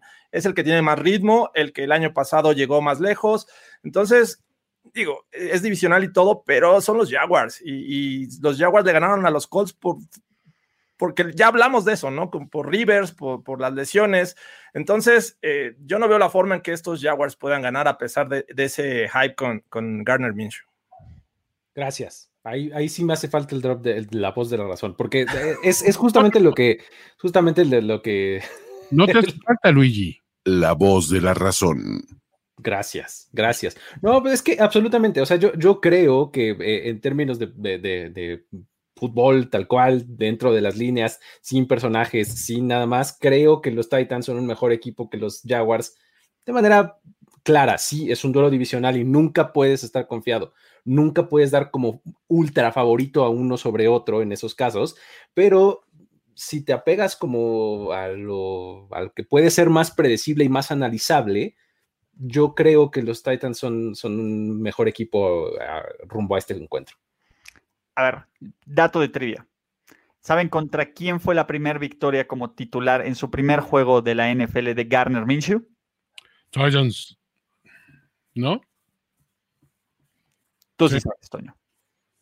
Con, mejor defensiva, con, Yo no sé si era un mejor equipo el del año pasado. Entonces... Seguramente tenía a, Jalen Ramsey, tenía Yo creo que sí, el mejor equipo el del año pasado. Tenía este, Ngakwe, Exacto, que me diga. que sí, era un equipo mejor el del año pasado. Estaban lesionados todos los receptores, según yo. Estaban lesionados Marquis Lee, estaban... Creo que DJ Shark, todavía no estaban. Entonces, de, nuevo, creo que van a tener que, vamos a tener que inventar una nueva bebida por su falta de. por, ser hombres de poca fe. Por ser hombres de poca fe. no, va, a ser tan agradable como lechita de Jimmy G. Porque Garner Minshew no haría eso. Entonces, Luis, el Minshew Do, o alguna cosa así. Eh, Luis ya dijo Titans. Jorge Tinajero ya dijo Titans. Tepashu de Minshew. Pere Valdés. ¿Quién más? Creo, creo que en mis picks puse Titans, pero no, tengo que ir con mi muchacho para, no tomarme el Tepashiu de Minshew. Slow clap, te los cambia ahorita, te pongo a Florida Man en los picks. a Florida Man. de ahí, ahora sí, ya nos podemos ir a los juegos de la tarde, porque el Washington Football Team, recién empacadito como líder de su división en solitario, visita el lugar más padrote sobre la tierra a los Arizona Cardinals también de 1-0, donde Kyler Murray luce como el MVP de la NFL, donde esta defensiva llamada de Chase Young y amigos tratarán de contenerlos. Y estoy empezando a creer que por aquí viene el hard pass que Luis recuperó o me, aviento como loco. No, vas, dale, dale, dale. De hecho, este partido me, gusta, o sea, este es padre de platicar, creo yo. Vamos a, platicar sobre este juego porque es bien interesante eh, el tema de ¿qué tanto más puede hacer Washington? ¿no? Washington es el güey, el overarchiver por excelencia en este momento. Y creo que los Cardinals están por ahí, pero los Cardinals por lo menos tienen más elementos para creerles, como que DeAndre Hopkins, Kyler Murray, Chandler Jones, Isaiah eh, Simmons, que jugó bien mal y lo sentaron, ¿no? Pero Buda Baker, etcétera. El otro lado, pues bueno, es la defensa y de ahí, ¿quién va a correr el balón? Por favor, no le den más la bola a Peyton Barber. Y ahora sí va a jugar Terry McLaurin o no. Y ahora, ¿cuántos más speech de Dwayne Haskins al medio tiempo pueden ser lo suficiente para, para motivar y para, para eh, sobreponerse a la adversidad? Ese es mi punto. ¿no? Yo creo que los Redskins entran como víctima a pesar de su gran defensa este partido. Sobre todo porque ya no se llaman así, ¿no? Pero. Para Six. Paga Six, anótalo, Toño, por favor. No, pero eh, el punto es, es, es, bastante válido. El, el asunto es que. Oh.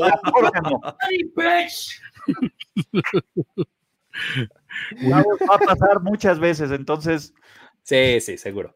Este, lo que, me, lo que me gusta y me llama la atención de este partido es eh, lo más fuerte que mostró eh, el WFT eh, la, la, semana pasada fue su línea defensiva. Y en esta ocasión va a tener una muy buena prueba, va a estar muy padre, creo yo, el qué van a querer hacer. Si contener a Kyler Murray dentro de la bolsa de protección, corretearlo, obligarlo a salir, o sea, ¿qué, qué es lo que van a, a, a hacer?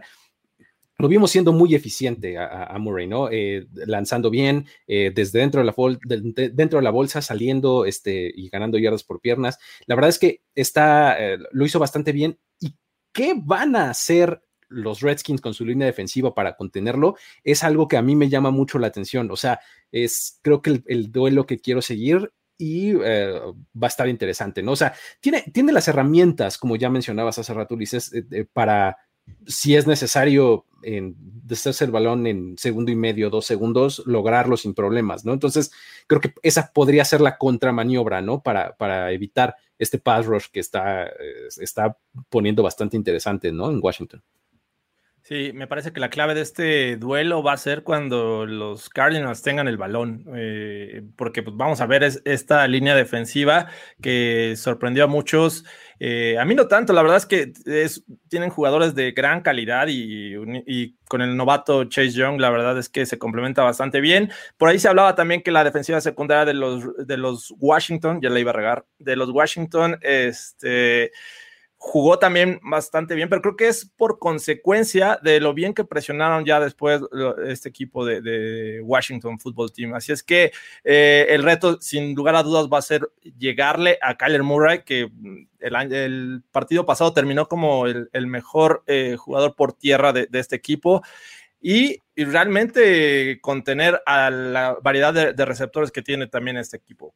Siento que el ser locales les va a ayudar, vienen motivados de ganarle al rival divisional que, digo, jugó el año pasado el Super Bowl no es cualquier rival y bueno, Washington también viene motivado, pero no tanto, ¿no? Y tienen que viajar. Así es que yo, yo siento que Arizona tiene un, un, nivel más arriba que Washington y a mí me gustaría verlos realmente este, comprobar esto.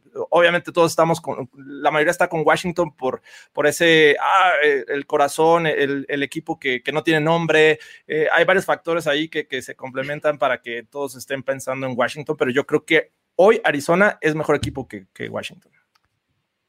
Y antes de, de, continuar, Toño, y interrumpirte, Big O, ¿no? Nuestro único fan de los Cardinals presente, dice que nos da un gran donativo de 14 US Andes, ¿no? No son pesos, son US Andes. Yo 15, 14.99, ya le pegas más al 15. ¿no? Y que alcance de perdida para el hielo de la finísima bebida del señor Sempere o para su dotación de tejuino del Kyler Murray. Hombre. Tejuino. Tejuino. Entonces, Denaguer, es, a ver, hay que comprar a, los Cardinals alto, ¿no? De, de, nuevo, por, a ver, si antes de la semana 1 creíamos que iban a ganar este juego, no ha pasado nada que me haga que no creer. Uh Solo ha reforzado esa idea uh -huh. de que aún perdiendo contra los 49ers pensé que le iban a ganar el Washington Football Team. Ahora pues, estoy más seguro de eso, independientemente de lo que faltó, pasó con el Washington Football Team. Sí, o sea, creo que los aciertos que le vimos para ganar a Arizona tienen que ver mucho con el juego, o sea, con la parte deportiva. Los aciertos de Washington creo que tienen que ver mucho con lo anímico. Y lo anímico eventualmente se te agota, o sea, hay un momento en el que dices, no puedes estar yendo a la misma fuente de inspiración una y otra vez, con todo lo que es una bonita historia, y creo que, creo que los equipos de fútbol le van a tener complicada esta semana. Exacto a, a team has no name, ¿no? pero, exacto, pero bueno, si Washington le gana a Arizona, entraría en la conversación para ganar su división y estar en buen nivel, pues sí, fuck it, ¿no? 2020 F it. Entonces, pero que, o sea, digo, a ver, sí, o sea, por, por el factor de improbabilidad, siempre puedes decir que sí, matemáticamente, pero es que analice este equipo hombre por hombre, línea por línea, no tienen con qué realmente, o sea, es, es una situación que dices, antes, esa victoria de la semana anterior tiene que estarle sabiendo a Super Bowl, porque yo no veo este equipo, sinceramente, haciendo cosas trascendentes en cuatro o cinco semanas. Exactamente. Y ahora, bueno, ¿cuál fue el premio? Los Los Houston Texans recibieron a los Kansas City Chiefs en lo que ya parece una eternidad y fueron a hacer el ridículo. Y ahora reciben a los Baltimore Ravens que lucen imparables, ¿no? Lucen igual de afinados que los Kansas City Chiefs. Y bueno, los Texans siguen teniendo a Bill O'Brien y vieron de cerquita lo que dejaron ir con, con, este DeAndre Hopkins. Y sinceramente, pues de nuevo, el año pasado, no sé si recuerden que en algún momento, eh, pues los, los Ravens, pues los Texans visitaron a los Ravens y pensábamos que podía ser un duelo parejo y se metieron 41 a 7 en ese partido. Yo veo un escenario más así a que los Ravens metan las manos por algo, por el simple hecho de que Baltimore es un equipazo en absolutamente todas las líneas. Eh, a ver, Earl Thomas Who Effit, Patrick Quinn la rompió, J.K. Dobbins la rompió, o sea, incluso la gente nueva en Baltimore aportó. Lamar Jackson se ve como un mejor coreback que lo que vimos el año pasado, lo cual me emociona y se los dije, ¿no? Y del otro lado es de Sean Watson contra el mundo. Y el problema es que el mundo es el equipo más completo de la NFL o uno de los dos equipos más completos de la liga. Sí, analizando. ¿El plan John Rambo? analizando unidades contra unidades, es decir, ofensiva de Baltimore contra defensiva de, Houston, la verdad es que no tienen mucho que hacer, ¿no? Ya vimos cómo fueron demasiado cautelosos contra Patrick Mahomes, eh, los safeties botándose 20, 25 yardas cuando ya el acarreo llevaba 3 este, yardas eh, después de la línea de golpeo. Eh, y creo que esta temporada va a ser mucho mejor esta ofensiva de, los Ravens. Y del otro lado, los Ravens permitieron seis puntos a una unidad con mayor talento en el juego terrestre, con mayor talento en el juego aéreo. Si acaso eh, Houston es, es mejor este, en cuestión de coreback comparado con los Browns, pero no puede solo de Sean Watson. Entonces, eh, no, hay, no hay argumentos suficientes para creer que al menos puedan dar una sorpresa a estos Texans a pesar de que van a jugar en casa, ¿no?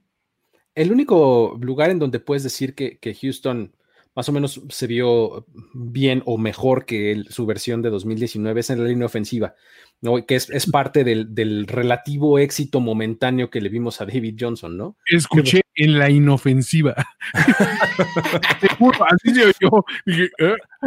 ¿Cómo? Luis acaba de encontrar un concepto nuevo que encaja perfecto. Además, mandado a hacer para este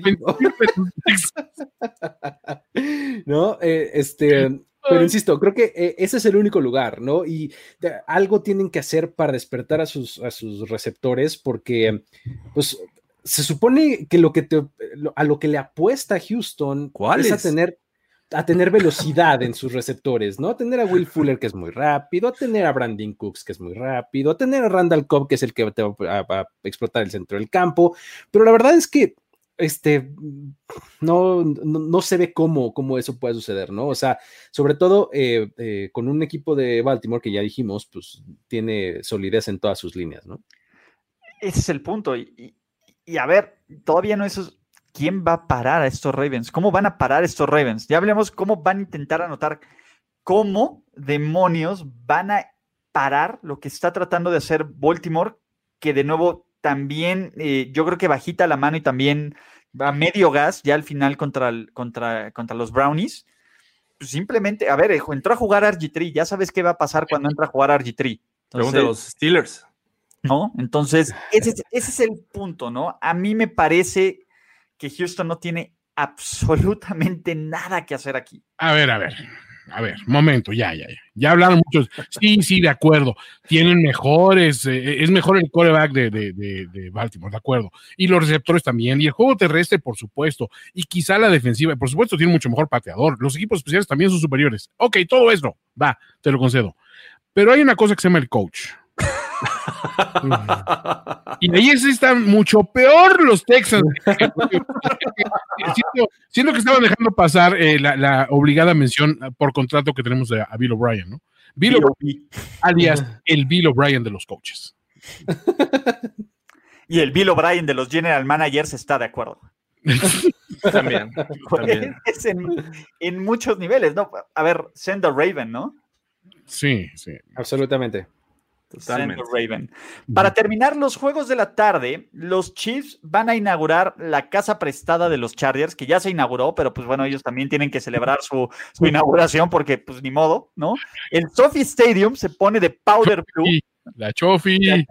La Chofi se pone de powder blue para recibir al MVP del Super Bowl 54, para recibir a los Kansas City Chiefs, que de nuevo tuvieron 10 días para preparar eso, mientras que si los Chargers sufrieron por contener a la planadora de Zach Taylor y Joe Burrow, no sé qué les puede esperar contra los mortales Kansas City Chiefs. ¿Ya no hay hard pass? Sí, claro, Luis tiene un hard pass. Y hay Chief Leaders. ¿Quieres usar? podemos ver el comercial de los Chief Leaders. Hard pass en este, en este, porque la neta sí está como. sí, ahora en el timbre, así. Exacto. Kansas City Chiefs, ¿no? Kansas City Chiefs. Chiefs. Chiefs. vámonos a los juegos de la noche o Sunday Night Football porque tenemos un rematch del Super Bowl 48, 49, 49, 49, perdón, en donde en lugar de darle a Marshall Lynch la bola, ya sabemos que Malcolm Butler pasó de ser un don nadie a, a, tener trabajo en Tennessee. A tener un trabajo en Tennessee y, pues bueno, los la mejor, el mejor Pete Carroll moment de Toño Sempere o de Tevita Tueaco no Sempere en ese momento. Sin embargo, las cosas son diferentes en este momento. ¿Por qué? ¿No? Eh, pues bueno, ¿por qué son diferentes? Porque ahora ya no está cierto Thomas Edward Patrick Brady, ¿no? Que dicen que eran regular son, entonces pues, está Cam, ¿no? Y del otro lado, estamos viendo al virtual MVP del de, la temporada de NFL, que no va a recibir un voto. Russell Wilson, DK Metcalf, Tyler Lockett, y Jamal Adams, que también ya conoce estos pads. Entonces, en el papel, al menos en el papel, Seattle es un equipo superior y debería de ganar sin ningún problema, pero, pero, pero, pero, pero, siempre está Bill Belichick y hay que darle todo el crédito que le, que le quieran dar de, a, Belichick porque se lo ha ganado a, pulso, ¿no? Y, y también, este, pues bueno, hay que ver cómo podrían ganar los Pats este juego. Sinceramente, yo no creo que, New England tenga mucho que hacer porque yo no creo en Cam Newton a pesar de que anotó dos pases de touchdown, que corrió dos touchdowns ante la, el Trabuco y una de las mejores defensivas de la NFL que son los Miami Dolphins. ¿No? Es la prueba de fuego, es la prueba de fuego para ver si le vamos a creer o no a los New England Patriots versión Cam Newton o si nos preparamos como Pete Carroll para Jared Stidham la parte más sólida, creo yo, de, los Pats es su defensiva secundaria. Eh, tienen bastantes, este, bastante buenos elementos ahí. Eh, podrían limitar por ese lado un poco al, ataque, contoner al ataque de, de, Seattle, pero creo que lo que vimos la semana pasada de Seattle fue algo muy, muy balanceado. Este, la verdad es que no requirieron de estar lanzando constantemente. Si, si había pases, no, necesariamente eran largos, podías utilizar incluso a Chris Carson, corredores para, para, para sumar yardas. Este, um, y creo que esa sería como la, fórmula en la que los Pats podrían eh, intentar contener todo este, eh, todo este poder que tienen a, la ofensa los Seahawks, ¿no? Y eh, um, pues del otro lado, un poco lo que les, decía yo la semana pasada era, pues en el momento en el que New England se vea en la necesidad de meter puntos en serio, de anotar eh, rápido y anotar seguido, pues vamos a ver si lo que tiene es lo que eh, es suficiente para, lograr ese objetivo, ¿no? Porque eh, manufacturarle un game plan a, Cam Newton con base en sus piernas pues, probablemente sea lo más adecuado, pero pues no sé si te vaya a ser suficiente contra un equipo que te va a meter 25, 27, 30 puntos, ¿no? Entonces, eh, vamos a ver qué, qué tal les va en ese sentido. Sí, yo creo que el del lado de los Pats, si es que buscan dar esa sorpresa, porque a fin de cuentas no, no salen como el equipo favorito, me parece que está en la forma en que puedan mostrar una cara diferente con Cam Newton. Sabemos que, es un duelo de dos head coaches que eh, son mentes maestras, mentes que, obviamente Belichick no va a llegar y decirle, mira, esto voy a llegar a hacerte, voy a hacer lo mismo que le hice a los Dolphins, te lo voy a tratar de hacer a ti, porque del otro, porque obviamente Pete Carroll eh, vas a ver ya qué, a qué, qué esperar y, este, y además tiene talento en la defensiva como para anularte a Cam Newton, ¿no? Que es que hasta el momento, hasta la semana uno es el mejor hombre de la ofensiva de los Pats. Entonces va, va a ser un duelo interesante porque yo siento que ahí es donde vamos a ver un Cam Newton que va a lanzar más, que va a correr menos y que va a intentar... Eh, establecer un juego terrestre, no, no con el quarterback, sino con sus running backs. Y ahí es donde creo que cobran importancia. De ahí a que crea que lo van a lograr, me parece, eh, lo veo todavía un poco lejano. Veo a, a, los Seahawks con un potencial todavía mayor que estos Pats eh, de 2020. Así es que eh, lo veo un poco complicado que, que, puedan dar esa sorpresa. Va a llegar Cam así de, ahora sí, ya se la saben. Y uh, ahí se acabó la historia. No se la supieron. ¿De dónde? O sea, no, o sea, los Seahawks, si algo vi de ellos, es que, y, y, me aterró, es decir, qué balance tan perfecto se ha logrado en este equipo que dices, no se le ve una debilidad franca. O sea, hasta, hasta las inclusiones de, de un Greg Olsen, que dices, tiene todos los años en la, en la liga y sigue aportando. Un Carlos Hyde también ahí, que lo acaban de mencionar muy bien. Este, yo añadiría aparte, esa secundaria de, de, de Seattle, mis respetos. O sea, veo esa secundaria y digo, vamos a pensar que, pues sí, el, el partido se sale de control y entonces tienes que decir, Cam, vamos por pases largos, vamos a destrozar a estos güeyes. ¿Cómo? O sea, dime, ¿cómo, sinceramente.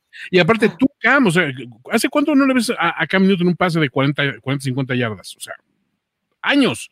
Entonces, de ahí a decir, pues, este, vamos a poder aplicarles la misma, la tía Camelia de la vez pasada, híjole, pues, o sea, mucha suerte, ¿eh, viejo? Y otro factor, a ver, Pete Carroll y los Seahawks llevan 8 o 10 años estudiando a Cam Newton porque se lo encontraban a cada rato en la... Eh, eh, ah, no creo que McDaniels en tres meses reinvente a Cam Newton para algo que no hayan visto y no se hayan preparado los Seattle Seahawks. Me parece que, que, que este, ¿cómo se llama? Que, que los Pats pues son, se va a ver el roster inferior. Se va a ver el roster inferior. Seattle es uno de los mejores equipos del NFL. En, en algún momento, el puro talento tiene que sobrasarlo. Contra equipos malos, contra Miami, puedes encontrarlo.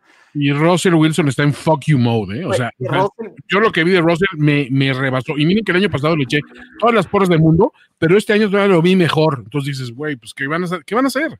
Y, y DK Metcalf te da, independientemente de, de, la secundaria, de nuevo, creo que DK Metcalf te puede desequilibrar, creo que Tyler Lockett te puede desequilibrar y lo más importante, te pueden ganar de diferentes formas estos Seahawks. Tienen Oye, más variables, tienen más playmakers, tienen más jugadores explosivos. Creo que hasta Greg Olsen ya les dio mucho más de lo que Jimmy, este, este Jimmy Graham, Jimmy, Jimmy Graham ¿no? les dio en su momento, ¿no? Oye, pues creo que Graham tardó como 11, 11 juegos en, en, tener un touchdown, una cosa así, la, la vez anterior. O sea, digo, ya Olsen salió a, eh, yo puedo. Ah, esperen, déjenme contar. Equipos malos, pues la verdad es que sí, Miami demostró, yo me equivoqué y aquí se los dije, lo sobre hype. Pero a ver, ¿quién fue el primero que les dijo que Seattle iba a ganar su división? En este, en este stream. Entonces, a ver, nunca he dicho que Seattle es un equipo malo. Siempre se le he succionado no, no, y, a, y, a, Russell Wilson. Entonces, de nuevo, con, todo con la tal, los Pats son un equipo regular, con un gran head coach. Esa es la palabra. Para ganarle a grandes equipos no te va a alcanzar. Sí, el puro coach no te da suficiente. Entonces, pero, pero... pero sobre todo si combinan las dos, ¿no? O sea, que son un gran head coach con un gran roster, pues claro. De, de nuevo, a, a, ver, al binomio Wilson Carroll le creo más que al binomio Cam Belichick. A ver, no voy a mencionar el apellido que dijeron ahorita en uno de los comentarios, pero porque no, no voy a apoyar a ese señor jamás. A Russell Wilson sí, lo he dicho, el pinche cucaracho Wilson, odio a su equipo, pero le tengo un respeto brutal al equipo en sí. Al pinche coach sí vale más, ¿no? Pero este, a ver. Prepara este, tu dildo, Toño, prepara tu dildo. A ver, este equipo podría estar. este equipo podría estar este, eh, coachado por el Piojo Herrera y uno sí te dirá, van a ganar, güey. O sea, wow. Entonces Seahawks, ¿no? Sí. Todos que antipats ya se bajaron. ¡Qué antipáticos! Les van a callar el hocico. ¿no? Como veo doy, como veo, como veo doy. Como vemos, damos, porque cerramos la semana y apostar. Así como ves, Das, qué, qué buena introducción. Vámonos a la ciudad del pecado, vámonos a Las Vegas, muchachos, al debut de la casa que Jorge vio así aquí desde cerquita, que se ve bien chula, el Allegiant Stadium, ¿no? Donde los Saints, sin Michael Thomas, pero los Saints, van a visitar a los Raiders sin público con Derek Dallas Card, que les he dicho que es muy bueno en terceras oportunidades, dicen. Con alguien que más importante que él, Josh Effin Jacobs, que está molesto y está encabronado porque no le dieron el ofensivo del año y se desquitó con tres touchdowns. Y en general con una defensiva que sí hizo ver así a Teddy Bridgewater, me da miedo y pavor lo que le puedan permitir a Timeson Hill, el mejor coreback del equipo rival, sin ninguna duda. A ver, señores, estuvo, muy fácil ese shot, ese lo voy a tomar siempre, y, me, y más cuando no es la válvula de seguridad de Brice, pero está Alvin Camara, está Cam Jordan, está Marshawn Latimore, está Sean Payton, que si a alguien no le importa tu vida tampoco, casi al estilo Belichick, es a Sean Payton. Y la verdad es que los, los, los Saints son un mucho mejor equipo que el de Las Vegas Raiders. Solo por decir eso, alguien, ¿cómo verían que Derek Dallas Cardboard y sus muchachos pudieran dar la sorpresa? Eh, eh, creo que justo basándose en, eh, el juego terrestre, ¿no? tienen los, los Saints una, una, defensiva con qué contenerlo, pero la verdad es que Josh Jacobs sí es de respeto, o sea, si es un tipo al que tienes, que tienes que basar tu game plan alrededor de él y de cómo contenerlo, ¿no? A, partir de eso puedes construir play action, puedes hacer algunas otras cosas. Esa sería la forma en la que yo vería, ¿no? Este, Darren Waller eh, como Tyrant puede eh, hacer cosas interesantes casi siempre basadas en el play action justamente que le abre la oportunidad el mismo Jacobs, ¿no? Entonces, eh, esa sería una forma interesante de, hacerlo, ¿no? De, una, forma viable, pues, una que, puedo pensar, ¿no? Sí, eh, eh, definitivamente. El juego terrestre es clave para estos Raiders para poder tener a un Derek Carr mucho más tranquilo desde la bolsa de protección. Pero creo que ese, ese duelo entre la línea defensiva de, los Saints contra la línea ofensiva este, va a ser muy interesante de ver quién, quién, puede salir eh, como ganador, porque la verdad es que vimos contra los Bucks esta línea defensiva que te puede causar cualquier tipo de problemas. Del otro lado, eh, siento que esta baja de, Michael Thomas eh, no, no podría afectar tanto porque digo, tienes el seguro Emmanuel Sanders, este, que te puede dar ahí cualquier cantidad de yardas, este, Cook no se vio mal, eh, aunque Drew Brees ya no lo vimos al, nivel este, que nos acostumbraba, pues siempre tienen esa clase de jugadas, de, de, sacada, incluso Wildcat. creo que los Raiders van a padecer cuando enfrenten a la ofensiva de, los Saints. Entonces, eh, el, que gane el, match de la defensiva Saints y, ofensiva este, de los Raiders, me parece que podría este, hacer el juego más parejo, pero del otro lado yo no lo veo forma de que detengan a los Saints. Se ve muy complicado, ¿no? O sea, como que hay, se tienen que conjuntar demasiados factores para que digas Raiders le puede pegar a Saints, mientras que Saints tiene tres o cuatro escenarios tranquilos para dominar el juego.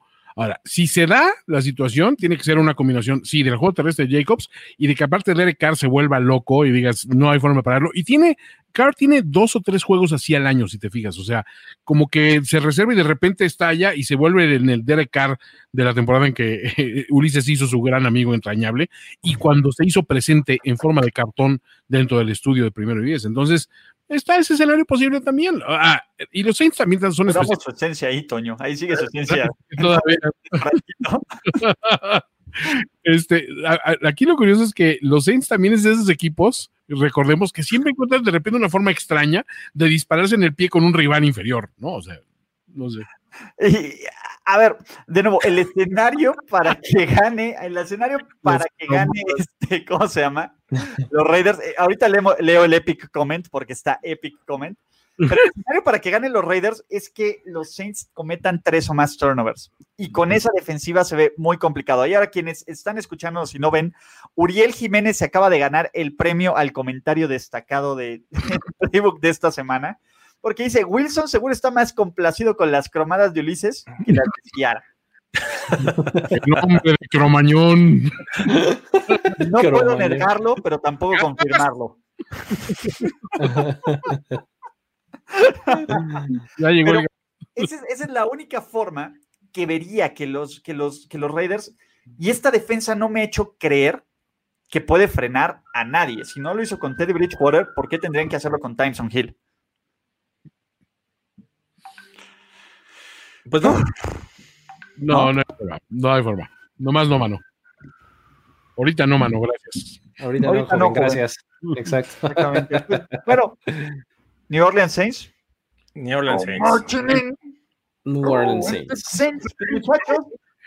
Con eso terminamos este gran capítulo de Playbook presentado por NFL Game Pass, donde pueden ustedes suscribirse y ver todos, absolutamente todos los partidos de la NFL en alta definición, on demand, en vivo, a todo color, en múltiples dispositivos, desde incluso si están echando el topo y no se quieren perder un segundo de su partido, pueden hacerlo. Ese, ese es product placement y no más. Entonces, dicho eso, quiero agradecerle a Tevita Tu y a Cocono Sempere, a Jorge Tinajero, a Luis Obregón y a nombre de Ulises Arada y todos los que hacemos posibles Primero y Diez, los invitamos a suscribirse a todos los canales o a este, por, a este programa si lo escuchan en formato podcast.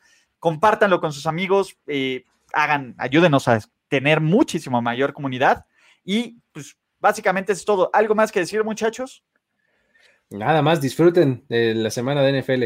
Mañana comienza la semana 2. Venga. Adiós. Abur. Tenemos que despedirnos, pero nos veremos pronto en otra lectura a profundidad de Playbook. Playbook de primero y diez. El análisis previo más profundo de la NFL. Ulises Arada, Jorge Tinajero, Luis Obregón y Antonio Sempere. Let's go, fellas. This is it. Playbook.